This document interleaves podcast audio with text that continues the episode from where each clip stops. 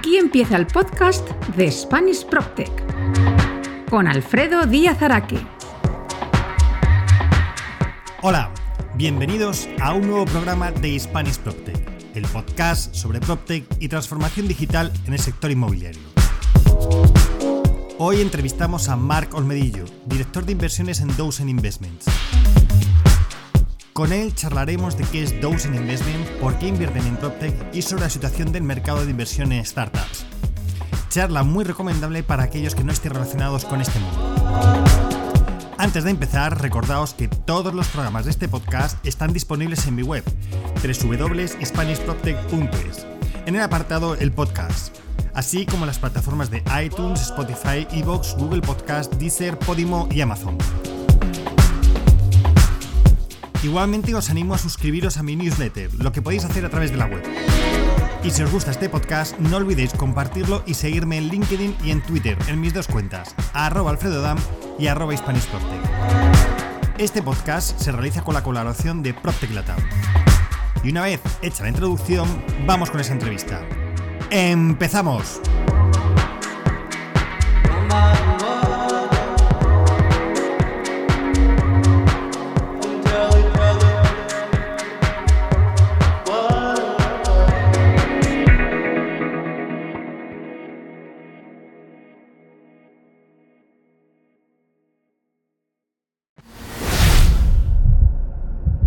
La entrevista de Spanish PropTech.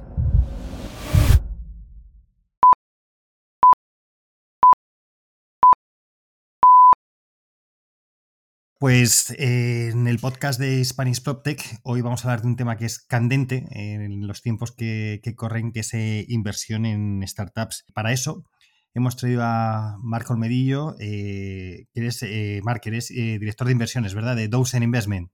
Correcto. Muy bien, pues ya te tengo introducido en el podcast. Muchísimas gracias, de verdad, por, por venir al, podcast. Creo que va a ser muy interesante la, visión que nos des del tema de inversión, dado que, como decía, es un tema candente, ¿verdad, eh, Marc?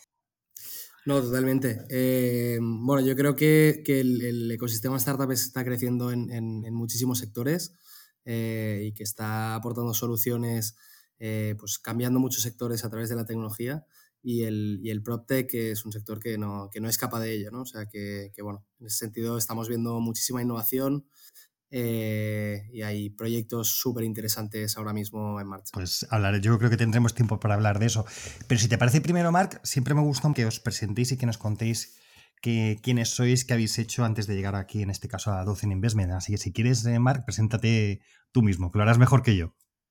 Vale, perfecto. Eh, pues nada, yo estudié eh, estudié ADE en, en, ESADE, aquí en Barcelona, eh, y después estuve un par de años eh, trabajando en la industria farmacéutica, estuve en, GSK, multinacional de UK bastante, bastante grande.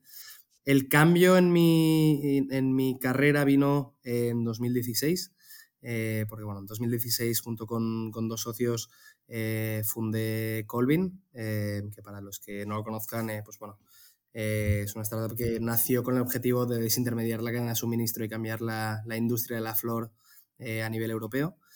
Eh, estuve cuatro años en el proyecto, principalmente como CMO, pero con, bueno, con, con, varios roles. Mi rol fue evolucionando dentro de la compañía hasta que llegó un punto en el que, bueno, por distintos motivos, pues decidí salir eh, darme un respiro y ver hacia dónde quería que fuera mi carrera. A mí la industria de Venture Capital, la realidad es que siempre me había interesado muchísimo. Em, estaba dentro del ecosistema, pero estaba, bueno, estaba desde el lado emprendedor y quería conocer el lado inversor y nada, me llegó, me llegó la oportunidad de Dozen y ahora llevo, eh, pues llevo casi dos años como, como director de inversiones en Dozen.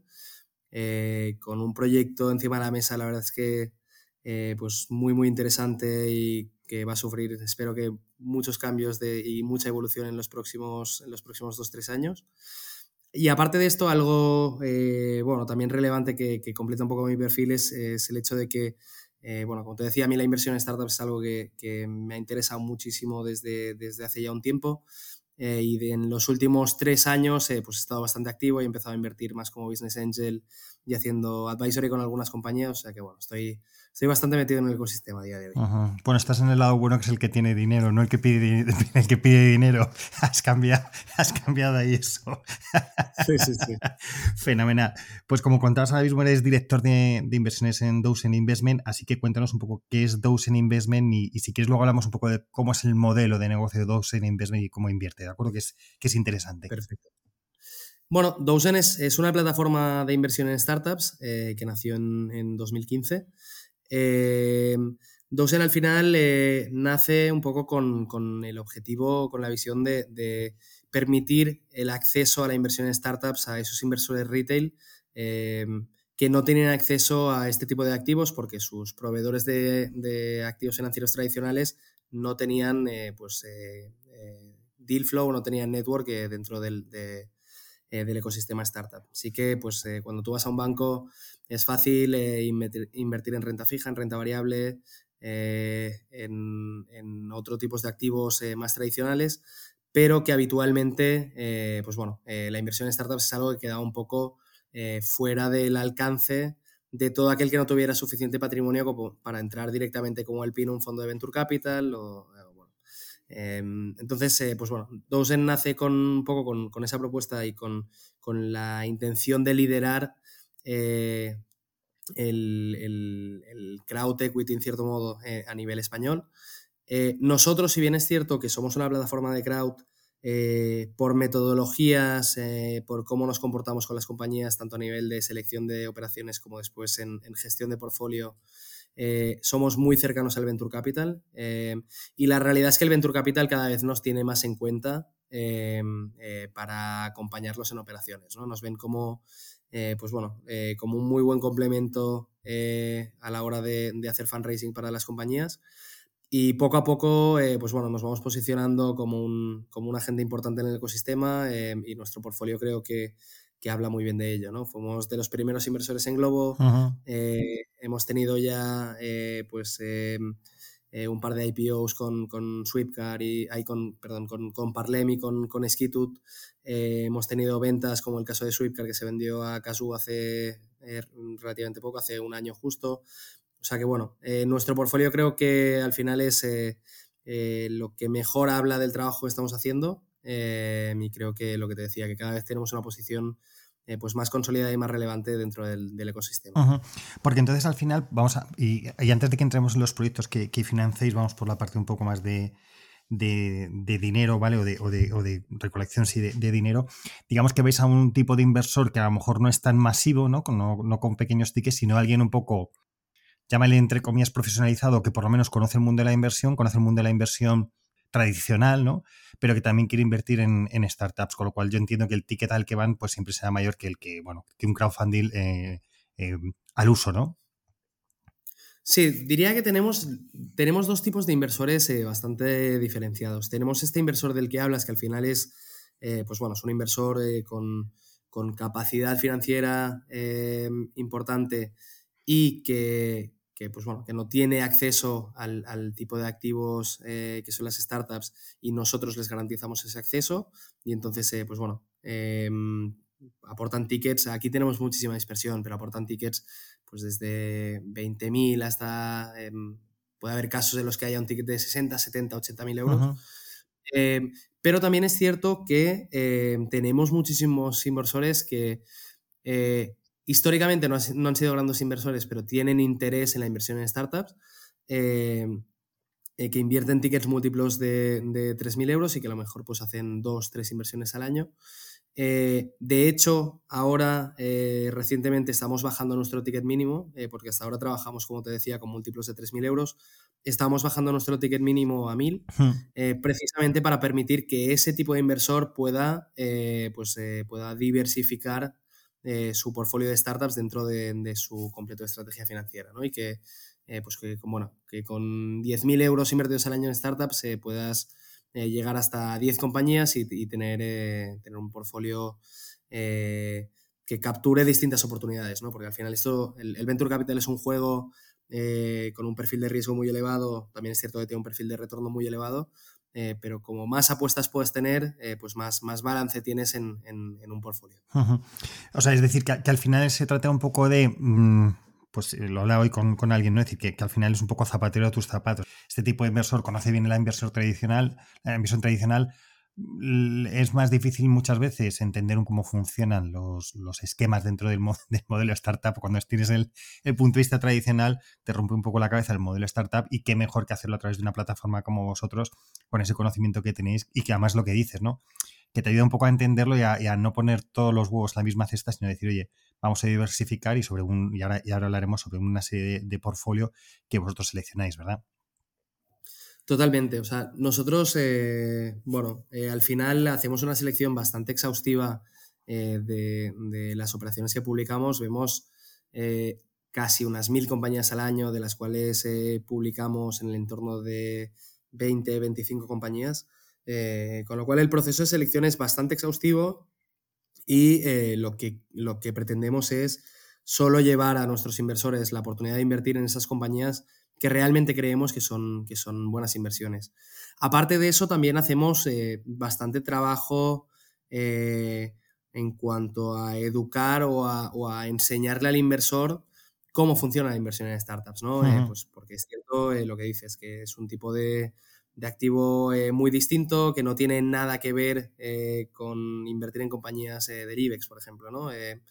Aquí eh, tenemos una visión, eh, tenemos eh, un equipo que creemos que es capaz de llevar a cabo una visión, tenemos unas métricas iniciales, pero la foto de una compañía en el momento que se invierte y a escala varía muchísimo. y bueno, lo que estamos intentando hacer por nuestro lado es pues ayudarles a elegir buenas apuestas que si acaban llegando a un puerto, pues eh, eh, les den una rentabilidad que, no da ningún otro tipo de activo. Voy a aclarar una cosa, por si alguien tiene alguna duda, pero para que no quede, que, que, que al final vosotros sois una plataforma regulada por la CNMV, de tal manera que digamos que los inversores que se acercan a vosotros también tienen su propio KYC, es decir, que, que, pasa una serie de filtros efectivamente para, oye, para, poder invertir, para, un poco dejar ya y cerrar ese círculo que hablábamos más de la parte de inversión, ¿no? de los tipos de inversores que tenéis y que luego, bueno, como está regulada, pues se siguen una serie de pasos que es lo que, lo que establece la, normativa, de tal manera que no voy a decir que o sea, cualquiera puede, puede invertir siempre y cuando cumpla esos requisitos que se establecen por legalmente, ¿verdad? Exactamente. Perfecto, pues yo creo que ya hemos agrupado un poco esa parte de, cómo captáis los, fondos y si te parece vamos a, la chicha y a lo que también a mucha gente le, gusta, que es la parte de los proyectos en, los que invertís. ¿Cómo os llegan los proyectos? Eh, si quieres hablamos ¿no? cómo hacéis todo ese scouting de proyectos que os llegan, qué es lo que exigís en esos proyectos, em, en qué fase Dozen Investment eh, invierte y, qué sectores son los que estáis viendo. Entonces, si quieres podemos ir por partes. Vale. Em, bueno, a nivel de, cómo nos llegan las oportunidades, ¿no? Em, eh, en realidad eh, tampoco no inventamos la rueda en ese sentido em, y es un poco el, digamos que la estrategia de sourcing es muy parecida a la que tiene cualquier fondo. hay una parte clara de, de outbound de nosotros, eh, salir a buscar y encontrar operaciones que nos parezcan interesantes, pues desde ver a alguien en prensa o ver alguna entrevista o ver a alguien en LinkedIn que nos parece interesante y contactarlos para, eh, pues para explorar una, posible operación. Em, acudir a eventos y ver compañías que nos parezcan interesantes y empezar a profundizar en, esas opciones.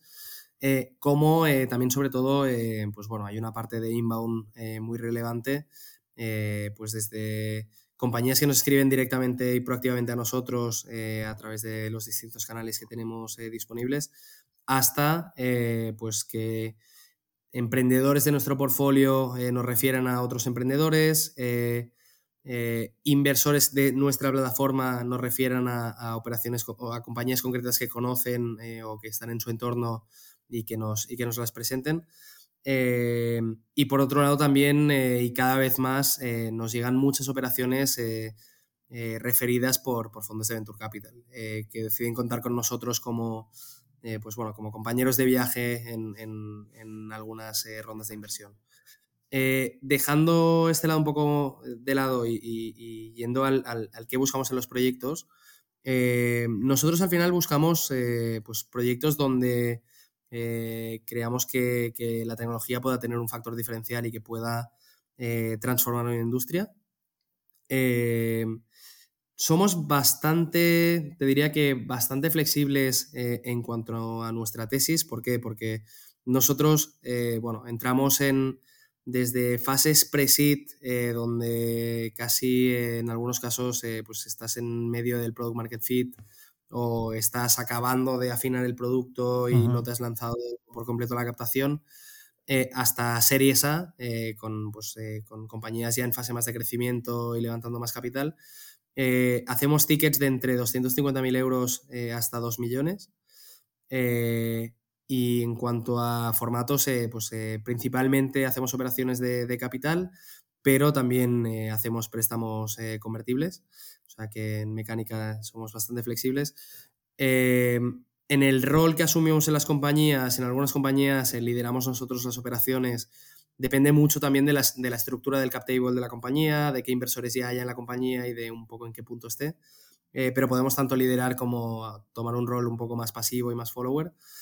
Em, y a nivel de sectores, eh, la realidad es que, somos, somos, agnósticos. Sí que nuestro foco es geográfico, eh, invertimos eh, por ahora hasta, hasta la fecha únicamente en España, si bien es cierto que podríamos estar invirtiendo en proyectos europeos también. Em, pero sí que nos centramos mucho en estrategia a nivel, a nivel nacional. Pero en cuanto a verticales, creemos que, el hecho de, eh, pues de cerrar el, digamos que, la óptica y enfocarnos mucho a nivel vertical, eh, puede ser contraproducente en nuestro modelo porque, porque lo que el hecho de ser generalistas lo que nos permite es eh, dar acceso a distintas oportunidades, tanto en distintos sectores como en distintos momentos, a nuestros inversores, como para que puedan pues realizar todas sus inversiones en startups a través nuestro. seguramente eh, si nos especializáramos solo en PropTech, por ejemplo, eh, eh, eso haría que, primero de todo, que, el, volumen de inversores interesados en hacer inversiones a través nuestro fuera menor.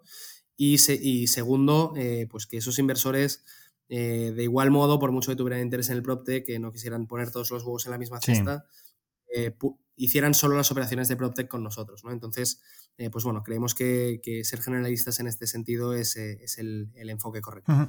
Eh, Marc, ¿por qué solo el, foco en, España? Y, si solo tenéis foco en España, si crees que hay otros países donde crees que en un futuro podría ser interesante para vosotros invertir. Te lo digo porque como también esto se escucha en Latinoamérica, oye, pues para que también lo sepan.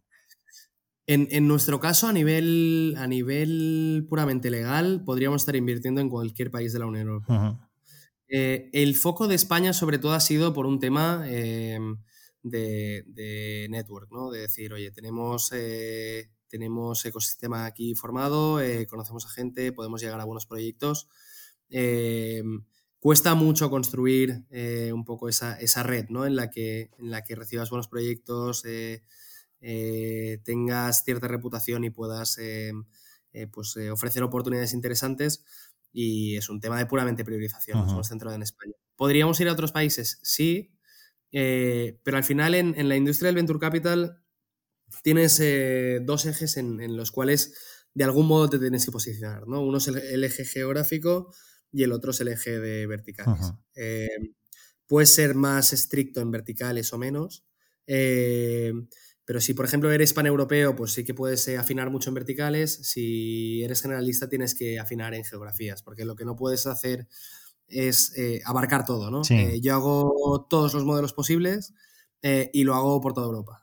Bueno, eso eh, sobre todo en, cuanto a cómo construyes el fondo y en la calidad de las operaciones que haces, eh, yo creo que en cierto modo se, resiente y hay que renunciar a algunas cosas.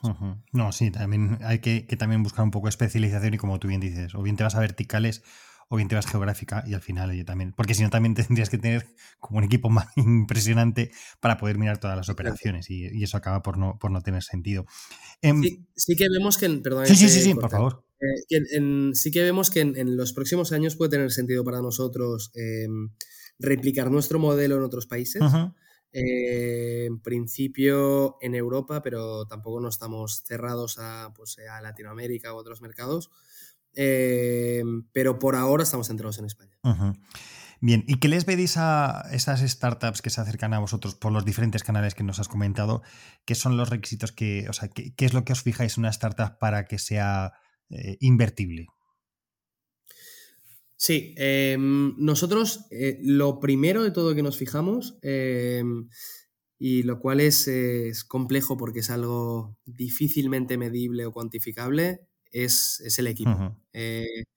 El equipo en compañías con fases tan tempranas es eh, seguramente el factor más importante eh, que, pueda determinar el éxito o no de una compañía.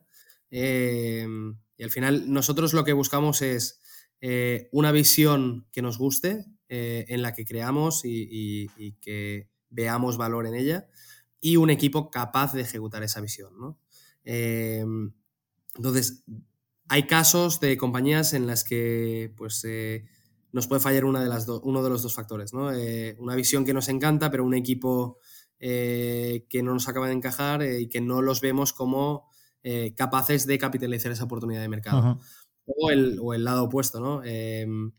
un equipo que nos encanta, pero una visión que no, que no acabamos de comprar. Te diría que esos dos puntos son, son los más relevantes. Después, obviamente, entran, entran otros factores, ¿no? pues en qué mercado juega una compañía, eh, cuáles son las dinámicas de ese mercado, es creciente, no, cuán saturado está, qué cantidad de funding se ha levantado en ese mercado, qué competidores tiene.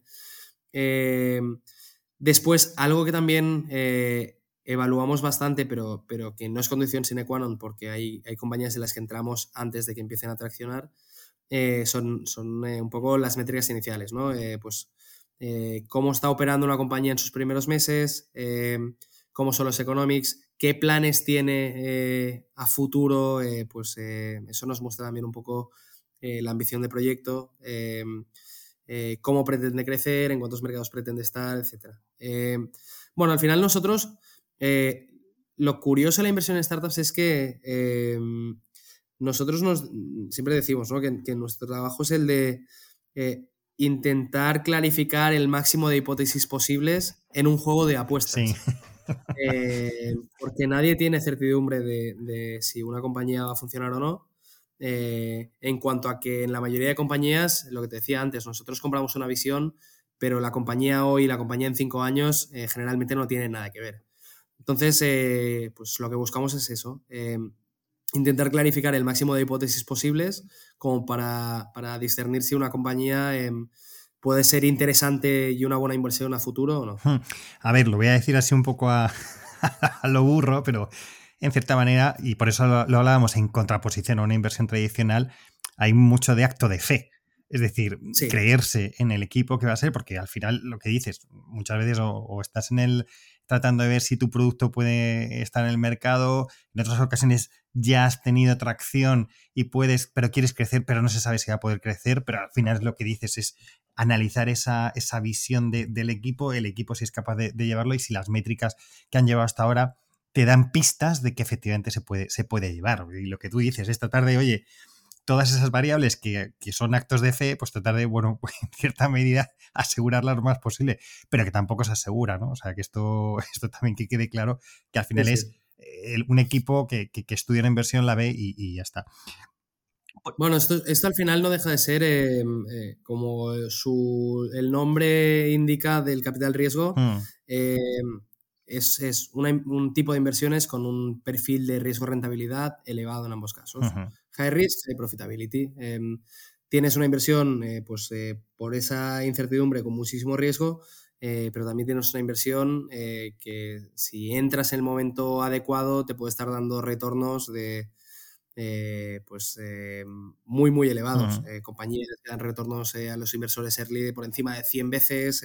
claro, eso es muy difícil de encontrar en otros activos. Eso sí, es difícil, pero por ahí está el riesgo y está el, este, porque oye, también hay posibilidades de, de, perderlo que son más altas que en otro tipo de, inversiones. Pero como tú bien dices, se llama capital riesgo por algo, no, se llama así por otra cosa. Em, vosotros entonces, o sea, una vez que hacéis los procesos y lo analicéis, cuéntame, ¿cómo es el proceso de, lo que lo ponéis para vuestros inversores? Porque no sé si funcionáis un poco como modelo crowdfunding o, o digamos que hacéis una primera criba sobre determinados inversores un poco más seleccionados que vosotros conocéis y por tanto le ofrecéis para que vayan con los tickets primeros e ir montando. Cuéntanos un poco cómo, cómo hacéis esa partida de, de, una vez que está el proyecto y que ya lo ponéis en la maquinaria para, para invertir. Nosotros, una vez tenemos eh, eh, decidido que vamos a, a, invertir en una compañía, eh, bueno, y una, eh, está toda la parte, digamos que legal o el marco, sí. el marco legal eh, ya establecido, preparamos la campaña con, eh, con el emprendedor. Habitualmente lo que hacemos es que preparamos una presentación contando la operación, hacemos un, pues un material un poco más menos denso que la presentación también para, para distribuirlo en, en, nuestros inversores y montamos un webinar con el emprendedor para que los inversores puedan conocer al emprendedor, puedan no solo escuchar el pitch, sino también eh, pues resolver ciertas dudas que puedan tener a nivel de modelo de negocio, de tracción, de próximos pasos, etc. Uh -huh.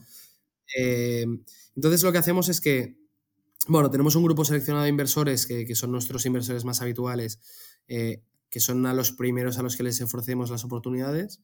Eh, y una vez con ellos llegamos a un porcentaje X de inversión eh, y cubrimos ya una parte de la operación, entonces lanzamos las operaciones en, nuestra plataforma. hay operaciones también en las que, por ejemplo, pues el emprendedor tiene, tiene, un círculo más activo y tiene, por ejemplo, ganas de, eh, de entrar en la compañía, en el capital de la compañía. Uh -huh. Entonces, eh, pues eso también nos ayuda muchísimo a, a, a empujar la operación y que, y que, la operación se pueda cerrar con éxito. entonces, a través de la plataforma, pues hacemos distintas acciones de, de, visibilidad, desde mailing, eh, nuestros canales de redes sociales, a incluso eh, pues, hay casos en los que participamos en, en podcasts específicos cuando, cuando creemos que puede ser interesante para el público de ese podcast, de una operación como las que tenemos publicadas. Eh, pero te diría que nuestra diferenciación con muchas de las plataformas de crowd es que eh, hacemos mucho trabajo proactivo para asegurar que las operaciones se financian. ¿no? Eh, hay plataformas donde eh, la limitación de publicación es mucho más baja que la nuestra, sí. es decir, entran muchas más compañías en el funnel de lo que entran en, en nuestra plataforma, eh, pero el emprendedor tiene mucho más trabajo por su lado para asegurar que, su operación se financia. Nosotros en este sentido intentamos sacarle bastante peso al emprendedor eh, y hacemos mucho ese trabajo nosotros. Eh, pero bueno, siempre agradecemos cuando el emprendedor eh, pues, quiere colaborar, trae inversores a la operación, etc. Y Marc, ¿y vosotros como en Investment también, aunque no sea que lideréis, pero también invertís vosotros directamente en las, startups que, que, entran dentro de ese, de ese funnel? Eh, no, a día de hoy no, porque al final nosotros no gestionamos ningún vehículo con capacidad de inversión. Simplemente eh, lo que hacemos es que ofrecemos las oportunidades a nuestros inversores y después estructuramos su, su inversión a través de, de vehículos eh, para también eh, asegurar un poco eh, que, que, una operación de crowd no sea un problema para el emprendedor en cuanto a gestión del cap table, etc. Vale, esto, esto, sí, que, sí que creo que es interesante, ¿no? Es decir, porque al final lo que ocurre es verdad que muchas veces con el crowdfunding, y te digo, y aun, y aunque estemos hablando de conceptos que a lo mejor para los que estamos más metidos en el mundillo son como muy básicos, pero realmente al final, como el podcast lo escucha mucha gente, creo que es interesante que también desmenucemos esto, ¿no? Es decir, que muchas veces las operaciones de crowdfunding, quien entra, eh, digamos que entra a título particular y por tanto tienes un cap table, o sea, un listado de inversores infinito, mientras que en vuestro caso lo que hacéis es que lo articuláis todo sobre un vehículo, de tal manera que tu listado de inversores es un único, una sociedad que invierte, donde efectivamente luego dentro puede haber muchos socios, pero te, te, te facilita mucho la gestión, ¿verdad? De, del día a día con los, de la relación con los inversores. Exacto. Esto es un cambio que hemos implementado este año y que creo que, que ha sido bastante positivo para las compañías y que nos ha dado acceso a compañías a las que quizá no hubiéramos tenido acceso sin, sin tener esa estructura. ¿Por qué? Porque antes nosotros lo que hacíamos es que eh, le garantizamos al emprendedor que nosotros íbamos a gestionar todos los inversores eh, que entraran en la operación, mm. pero si entraban 70 inversores, eh, aunque se sindicaran, entraban directos en el cap table de la compañía todos.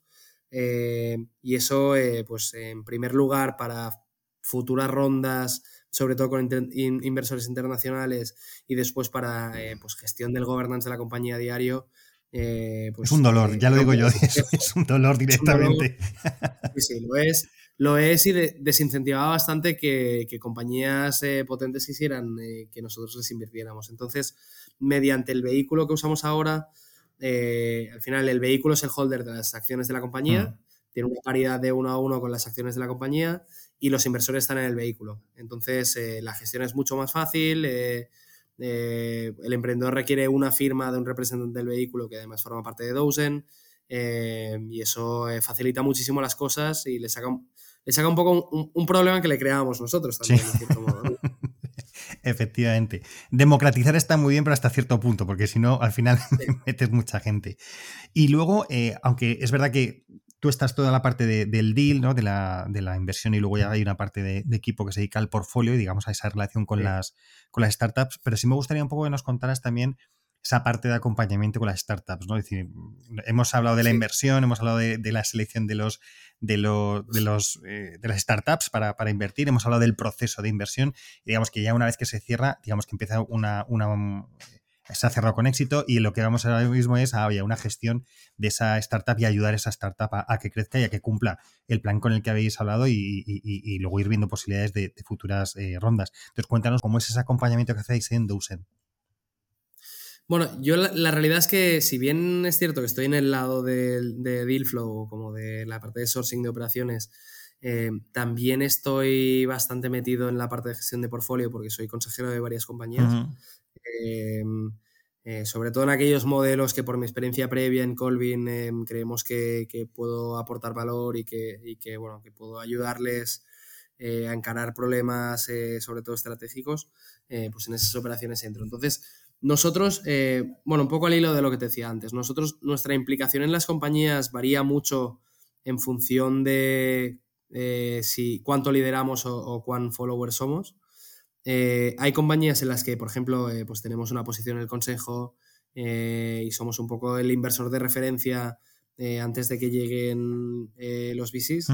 entonces, en esas compañías, pues bueno, ayudamos eh, desde el consejo, por un lado, porque además eh, ya no soy solo yo, sino que en general en el equipo de Dozen eh, somos varios ex emprendedores que hemos estado liderando proyectos y que, y que hemos vivido en nuestras carnes el, las ventajas y desventajas de, emprender. eso por un lado. pero después les ayudamos mucho, pues desde hacerles intros con inversores a a potencialmente abrir nuevas operaciones en, nuestra plataforma o hacer operaciones de follow con los inversores que hayan entrado a través de Dozen, eh, eh, pues de cara un poco a, allanarles el terreno eh, yendo hacia adelante. también nosotros tenemos bastante la, opinión de que, de que, en compañías en fases tan tempranas es muy importante que, un consejo de, de administración no sea eh, un ente político y donde se va a fiscalizar al emprendedor, eh, porque los planes, eh, los planes están para, o sea, es muy bueno tener un plan, pero los planes nunca se cumplen, y menos una compañía de reciente creación y sin histórico, ¿no? Entonces, ir a, fiscalizar a alguien y decirle, ¿por qué no has dado el revenue? ¿Por qué el crecimiento no está saliendo? no creemos que sea la manera de, de gestionar un consejo. Creemos que es mucho más importante eh, darle herramientas y ayudar al emprendedor a decir, oye, ¿cómo encaramos problemas estratégicos o, oportunidades que se nos plantean por delante? Y eh, pues ayudar en ese, eh, en ese thinking estratégico para, pues, para que la compañía vaya hacia adelante lo mejor posible y, podamos pues, seguir apoyando durante lo, máximo posible. Perfecto. Eh, bueno, yo creo que con esto nos hemos hecho una idea como, general de Dozen Investment y, demás, pero bueno, como esto se llama, este podcast se llama Spanish PropTech, pues vamos a hablar de, las, de las, inversiones en, en, PropTech, ¿no? Y me gustaría que nos comentes, o sea, por qué haber elegido invertir en, en, PropTech y, o sea, y qué veis en este sector para, invertir. Nosotros, en cuanto al sector, el sector de PropTech, eh, vemos que hay eh, muchísimas oportunidades en, seguramente en factores periféricos eh, del, mundo PropTech, ¿no? Es decir, no tanto en el mundo de la compraventa como tal, como ha funcionado siempre y la digitalización de eso, porque en realidad ahí eh, ya hay players pues muy establecidos y,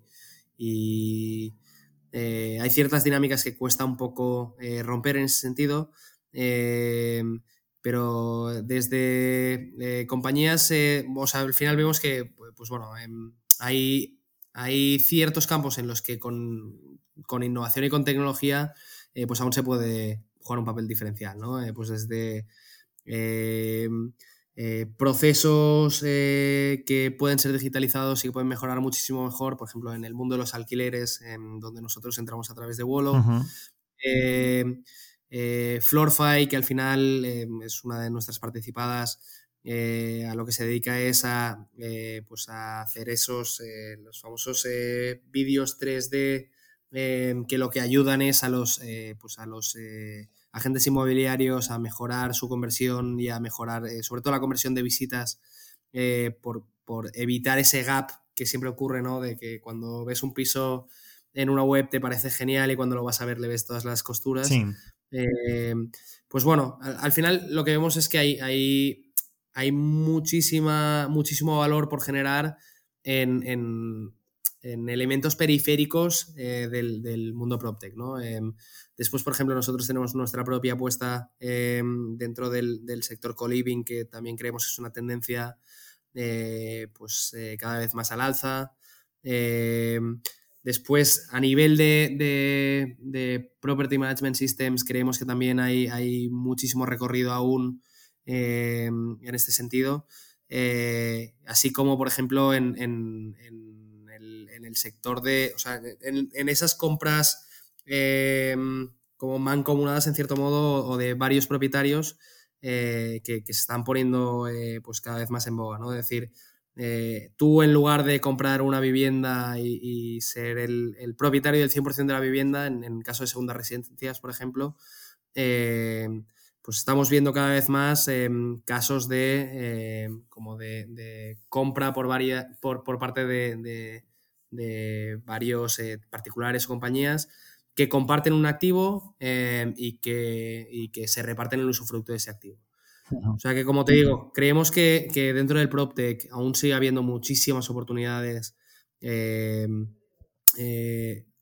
para atacar distintos, distintos problemas que tiene la industria y que, bueno, queda muchísimo recorrido aún eh, y que es un sector em, eh, muy, muy grande aparte. Sí, o sea, Marc, entiendo un poco que lo que vais es, como bien decías, es decir, no a lo mejor a esas startups, que no significa que no lo veáis, pero que a lo mejor lo que veis es no la oportunidad tanto en esas startups que van como muy al core del, negocio, ¿no? La compraventa, el, el alquiler puro y duro, ¿vale? Que, tenéis de algo de alquiler por horas, pero, pero no, es, no es el alquiler de toda la vida. Es decir, la intermediación de compraventa, es decir, entiendo que, eso, aunque hay oportunidades, existen, pero son otros players, vosotros vais a, complementos dentro del que es el sector inmobiliario o, tendencias que se ven que pueden ser relevantes y que pueden ser, es decir, también estáis en temas de logística con Box Motions, eh, es decir, también estéis con Aquiles para todo el tema de apertura de, puertas, es decir, que al final vais a, esos elementos que ayudan un poco a darle una vuelta al, sector inmobiliario y no que a lo mejor atacan tanto, o sea, cuando yo atacan me refiero a que van directamente a algo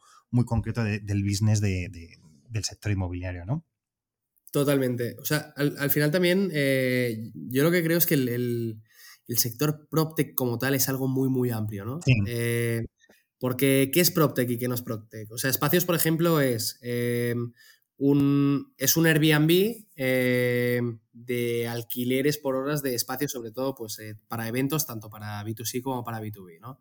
esto es PropTech, pero también, pues ahora, por ejemplo, estamos acabando de cerrar una operación con, una compañía que publicaremos seguramente en enero que lo que hace es que digitaliza y facilita todo el proceso eh, de eh, instalación de, placas solares para, particulares. Eh, de, encontrar la ingeniería que te lo hace, financiación, instalación, etc. Entonces, claro, eso también es PropTech. hay mil microsegmentos o segmentos dentro del PropTech en los que en general hay muchísima capacidad de innovación en todos eh, y ahí vemos, eh, vemos muchísima, muchísima oportunidad. Hmm, es que es verdad que hay, una evolución y, es un poco lo que dices, porque igual que por ejemplo pues tenéis eh, el, también Cubicap que en tema de, reformas, pues también está muy relacionado con, esto, lo que comentabas de esta de, tema de placas solares, que está muy relacionado con la sostenibilidad, que al final está siendo como una derivada dentro del PropTech que es todo lo que es sostenibilidad, pero focalizada dentro del sector inmobiliario, que empieza a haber como mucho, mucho movimiento y se están levantando ya fondos concretos en temas de sostenibilidad determinado en, el, mundo inmobiliario, con lo cual, digamos que efectivamente al final el PropTech se está agrandando mucho y está viendo mucho. Al final es como un poco, más o menos como el FinTech. O sea, el FinTech al final acabas sacando muchas derivadas que son micropagos, pagos por un lado, pagos de tarjeta, eh, microcréditos, es decir, que, hay como, como mucho y al final, bueno, es lo que ocurre con estos sectores, que se van, empiezan con una cosa muy concreta, pero a medida que van madurando, oye, se van alargando y van cogiendo diferentes partes del, sector, en este caso el, inmobiliario. Totalmente. De hecho, hay, algo también muy curioso, que es que em, cada vez más eh, el, Venture Debt o el, este mecanismo eh, que al final es el Venture Debt, que está a caballo entre la deuda y el equity, eh, lo que está permitiendo es que, eh, pues que cada vez más fondos de VC que eran reticentes a entrar en ciertos sectores, por, sobre todo por, un tema de decir, este, este negocio requiere de mucho CAPEX o de mucha inversión que no es en tecnología para construir, eh, pues está, está permitiendo que se financien modelos eh, vía Venture Capital que antes no se financiaban. Eh, por ejemplo, modelos de, de construcción de casas modulares y sostenibles que antes se hubiera considerado un negocio puramente industrial y que ahora pues en Estados Unidos se empieza a ver compañías muy muy grandes financiadas por, por VCs. modelos que, que plantean modelos distintos de construcción eh, en, núcleos urbanos, por ejemplo. Eh, pues eh, era algo que antes no se consideraba como inversión de venture capital y que ahora pues se empiezan a tocar estos sectores. Entonces, pues bueno, seguramente haya patas del PropTech en las que aún no se ha entrado en el venture capital, y que en los próximos años se acabe entrando. Sí, bueno, y porque posiblemente todavía no están muy maduras como para que el Venture Capital entre, es decir, eso sí que es verdad que son cosas que, están surgiendo, que era lo que hablábamos, que se va evolucionando. Mm, Marc, eh, yo sí que, vamos, ya que te tengo, te tengo que preguntar por el tema de inversión en general, ¿vale? En startups, que como decía, estamos en un tema candente por cómo está ahora mismo el mercado y por poner contexto. Tenemos por el Sequoia que comentó hace, ya yo creo que va a hacer, pues no sé si fue ya medio año, de, oye, hay que reservar caja y no gastar tanto las startups participadas, con lo cual eso crea tendencia y levanta. Vemos como las compañías tecnológicas están bajando en bolsa y además, bueno, se están produciendo despidos, es decir, vivimos ahora un momento, pues bueno, pero que no, que no es, o sea, del cual no es, no es ajeno a lo que en realidad pasa con el tema de, de la inversión, ¿no? Y me gustaría comentar contigo este tema, si crees que va a ser eh, coyuntural, porque estamos, como dicen, en un mirar y esperar, el famoso wait and see, y que la gente ahora mismo está viendo, si es que a lo mejor lo que puede ocurrir, y si quieres lo podemos focalizar en, en PropTech, aunque también yo creo que en general es que al final se está produciendo o vamos a pasar un momento en el momento de inversión de startups donde se hará, y lo voy a poner un poco entre comillas, limpia de aquellos que a lo mejor no eran rentables y que eran empresas que iban, sobrevivían a través de rondas y que ahora mismo lo que, lo que se pide son la rentabilidad. No sé cómo vosotros desde Dozen Investment veis ese, ese movimiento, ya no solo por lo que vosotros invertís, sino porque, como dices, bueno, al final habléis con, el sector de, inversión y, veis un poco lo que está pasando. Yo te diría que hay, dos factores aquí eh, muy relevantes. El primero es... Eh, que desde el COVID hasta, hasta principios de este año, eh, sobre todo muy centrado en 2021 y en, la segunda mitad de 2020, eh, vivimos un poco una, ola de todo se financia, hay millones para todos, eh, se levantaron un montón de fondos nuevos de Venture Capital y esos fondos al final tienen un compromiso con sus LPs de, pues, de deploy de los fondos. las valoraciones subieron una barbaridad, entonces, ¿qué pasó? Eh, pues eh, en las IPO se veía que las valoraciones estaban hinchadísimas y que ya no había nadie que pagara esa valoración, entonces empezaron a caer las IPOs y eso fue yendo para atrás. Entonces se regularizó un poco la situación en, en el early stage. Se ha juntado esto con el entorno, que es una obviedad, pero el entorno macro actual, pues con, con, la inflación desmedida, con un poco el, el fantasma en el horizonte de, de que, bueno, parece que nos encaminamos a una recesión y de, ver que se está acabando un poco la fiesta. Entonces, Efectivamente. El, inversor de Venture Capital y, creo que el, caso que comentabas tú, ¿no? De lo que, tanto lo que dijo Sequoia como por ejemplo lo que dijo YC a todas esas participadas de eh, pues hay que cuidar la caja, ya no, se va, ya no va a valer todo en este juego. también ha alertado un poco a todo el mundo. Yo creo que seguirá habiendo dinero para los buenos proyectos y que los fondos van a seguir desembolsando pues, con su estrategia, pero siendo más conservadores. pero algo que está pasando es precisamente lo que comentabas, que al final, pues bueno, ya no vale todo. Eh, ya no vale el crecimiento desmedido por el crecimiento eh, y ya trabajar en Mission Economics eh, una vez tenga cierta escala.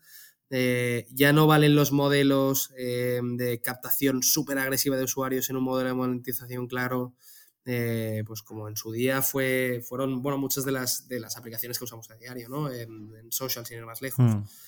Como fue Instagram, como fue Twitter, que empezaron a captar model, eh, usuarios a, punta pala y después, eh, una vez los habían captado, se plantearon cuál era el modelo que tenían que, seguir en cuanto a, generación de negocio.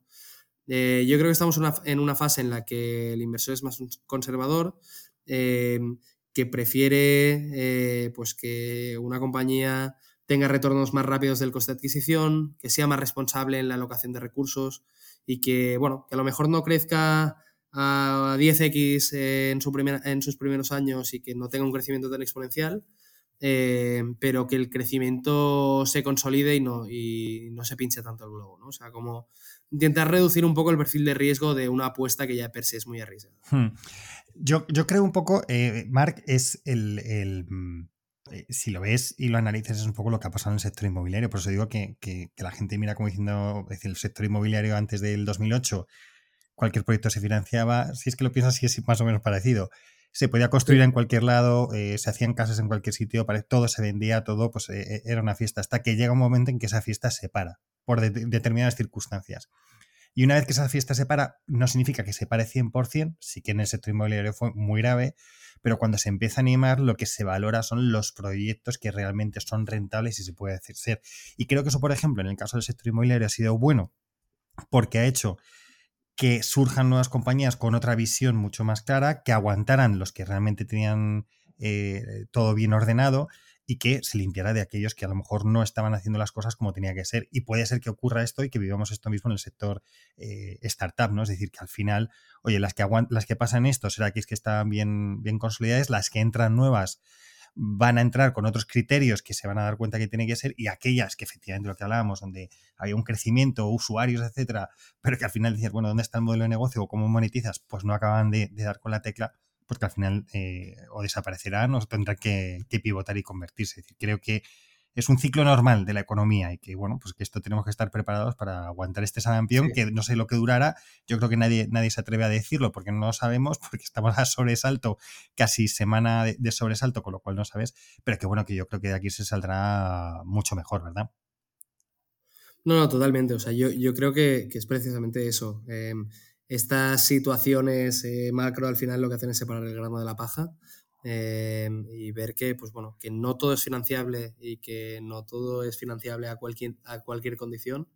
Em, pero lo que te decía, yo creo que eh, un buen proyecto que, que, traiga disrupción a un mercado y, que, y, que, mejore las condiciones de, un mercado y haga que funcione de, un modo mejor eficiente, siempre va a encontrar capital eh, de un modo u otro, ¿no? y después, eh, un poco volviendo al punto de lo que te decía antes, yo creo que, por ejemplo, eh, casos de, compañías que se han financiado eh, a múltiplos exageradísimos, hmm. no justificados, pues la, IPO de WeWork fue un descarado.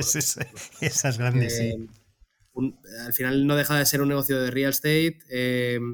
Vendido como un negocio de venture capital, con múltiplos de venture capital y que no tenía ningún sentido. entonces, pues bueno, eh, yo creo que, sí es cierto que hay un impacto grande de la situación macro y de un poco del, de la incertidumbre de qué va a pasar ahora, eh, porque nadie lo sabe y hay muchos gurús pronosticando eh, si los próximos años van a ser el apocalipsis o no. yo como no soy un gurú me centro en ver lo que veo a diario, pero no, no hago grandes predicciones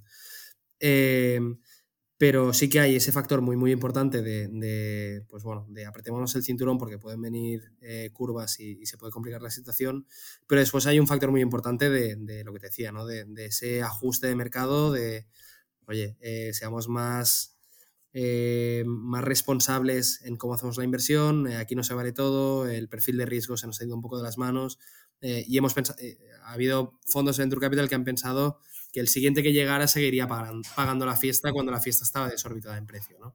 Entonces, pues bueno, esa corrección yo creo que es, que es un factor normal en, el mercado más allá del impacto que tiene obviamente el, entorno macro.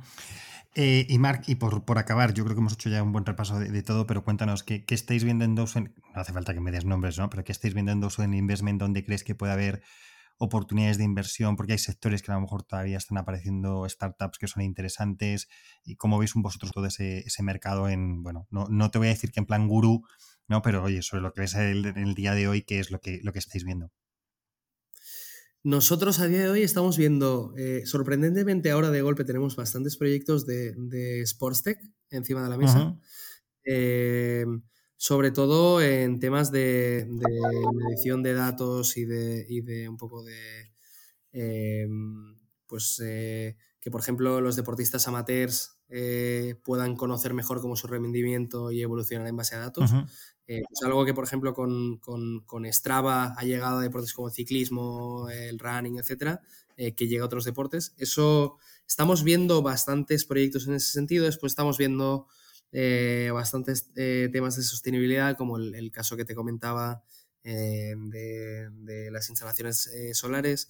Después estamos viendo un par de compañías prop bueno, que esa también es PropTech, pero en, distintos verticales de PropTech. Eh, y estamos viendo cosas también de, del mundo Web3, que hasta la fecha no nos hemos lanzado con nada. Sobre todo supongo que porque había tal saturación y todo lo que era Web3 o olía Web3 se financiaba, eh, que no teníamos criterio como para diferenciar si, si, estamos en lo cierto o no. Entonces, hasta la fecha no nos habíamos lanzado en nada ahora estamos empezando a ver proyectos que nos parecen interesantes y que pueden ser eh, pues las siguientes apuestas en, nuestro portfolio en ese sentido. Estupendo, eh, Marc. Pues eh, vamos a acabar, no te quiero robar más, más tiempo. te agradezco lo didáctico que ha sido. La verdad es que yo creo que para alguien que no esté muy metido en este mundo, pues yo creo que lo has explicado bastante bien cómo funciona. Yo les animo ya desde aquí a que se acerquen a Ducen Investment eh, para, invertir, ¿vale? Por un lado, los que tienen dinero para invertir, que vayan, y los que necesitan dinero, oye, pues que también, y que nos conozcan, pues que, aprovechen ahora que se han conocido a través del podcast para acercarse. Y Marc, muchas gracias por, tu tiempo. Muchos éxitos a Ducen Investment y sobre todo a las startups que tenéis, que habéis financiado hoy, que estáis en estudio de financiación o que vais a financiar en el futuro. Muchísimas gracias a ti por también por contar conmigo. Yo encantado, ha sido un placer. Así que repetimos cuando quieras. estupendo, muy bien. Pues nada, un abrazo muy fuerte. Muchas gracias. Un abrazo. Hasta luego.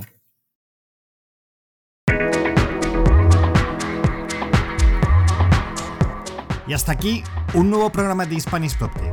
Hoy hemos conversado con Marco Romedillo, director de inversiones de Dawson Investment. Recordad que este programa está disponible, además de en mi web www.hispanishproject.es, en las plataformas de Spotify, iTunes, Evox, Google Podcast, Deezer, Podimo y Amazon. Si te ha gustado este podcast, no olvides compartirlo en tus redes sociales y seguirme en LinkedIn y en Twitter, en mis dos cuentas, arroba alfredodam y arroba Muchas gracias a PropTech Latam por su colaboración en este podcast. Por hoy me despido, pero recuerda, si quieres estar a la vanguardia en el sector inmobiliario y su transformación digital, escucha el podcast de Hispanic Protect. Hasta el próximo programa.